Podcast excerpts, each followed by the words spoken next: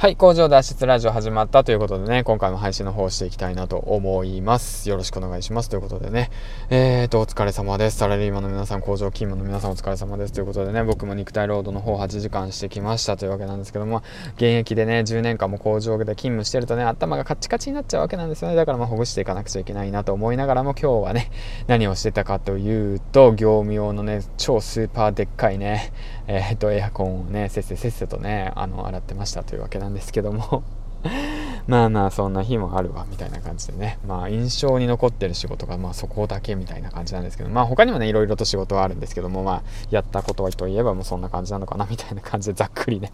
はいそんな感じです。ということで今回なんですけども。えー、っとですね今回はその読書の方ですね本。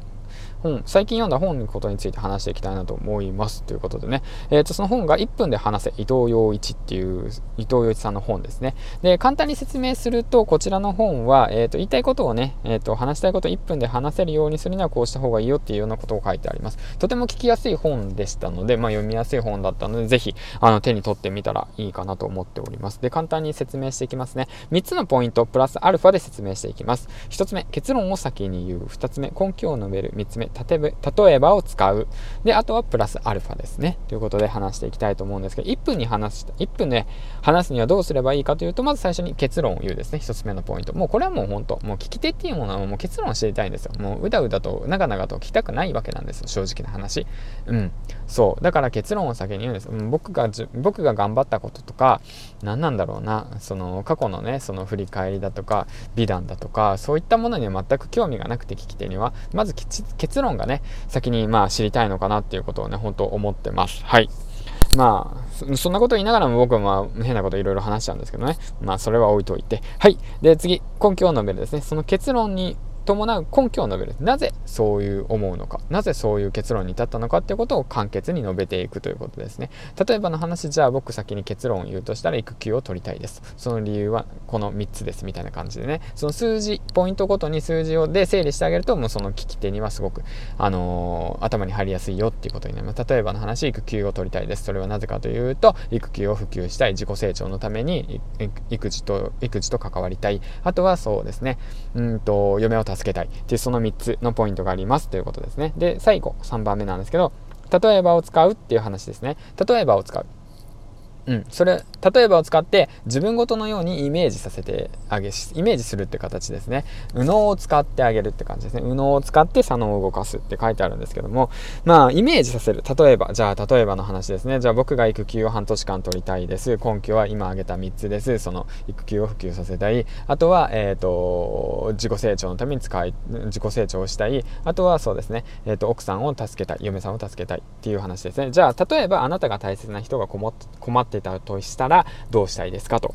まあざっくりなんですけど、そういうふうに例えばを使う話ですね。例えば、そのあなたのその今会社の状況と僕のその家庭内の状況、奥さんの状況と国の状況と照らし合わせていった結果、会社に負担はありますかと。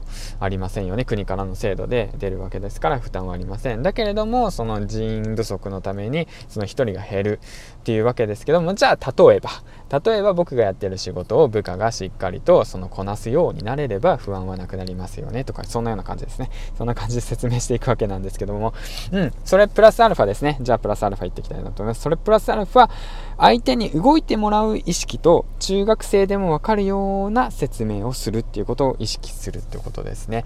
例えばですけどまあうんとねそうなんですよ。自分のね言いたいことをバーって言って言っても結局のところねあなたの話は分かった。だけども僕はあのやらないよって言って言われちゃったらおしまいなんですよ。だからその例えばを使ってあのイメージさせてもらう。イメージしてで動かしていくって感じですね。で中学生でも分かるように説明するってことはもう本当に簡潔に分かりやすくシンプルにですね。